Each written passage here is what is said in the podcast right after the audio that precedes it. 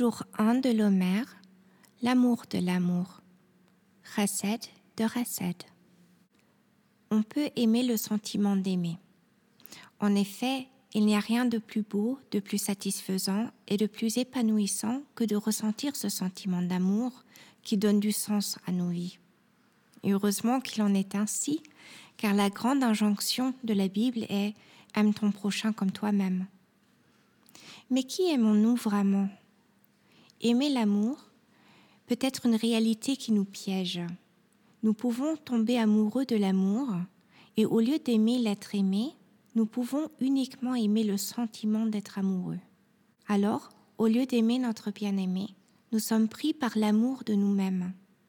Il n'est pas toujours facile de distinguer entre aimer quelqu'un véritablement ou aimer le sentiment de l'amour que j'ai pour cette personne. Un test facile les différenciera. Quand le sentiment initial de l'amour s'estompe, si notre principale motivation est la satisfaction émotionnelle, nous sentirons soudain que l'être aimé ne nous convient plus et nous voudrons nous en séparer, voire même le quitter. Tout amour égoïste disparaît avec la perte de l'intérêt personnel. Que devons-nous faire pour que l'amour reste authentique et ne s'évapore pas?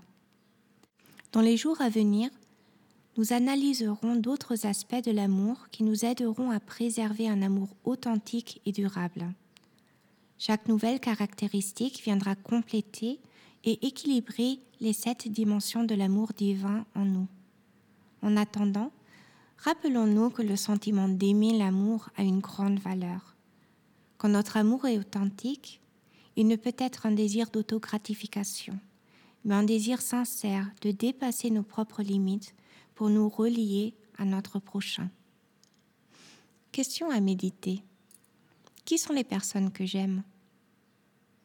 À quel point suis-je capable d'aimer autrui? Ai-je des difficultés à laisser quelqu'un entrer dans ma vie? Et si oui, pourquoi? Que puis-je faire pour y remédier? Vais-je dissimuler mes sentiments par crainte de la réaction des autres? Ou à l'inverse, vais-je exprimer mon amour de façon impulsive, voire excessive? Suis-je capable d'aimer un étranger, une personne différente de moi, et de tendre la main à quelqu'un que je ne connais pas? Exercice pratique. Trouvons aujourd'hui une façon nouvelle de manifester notre amour à un être cher.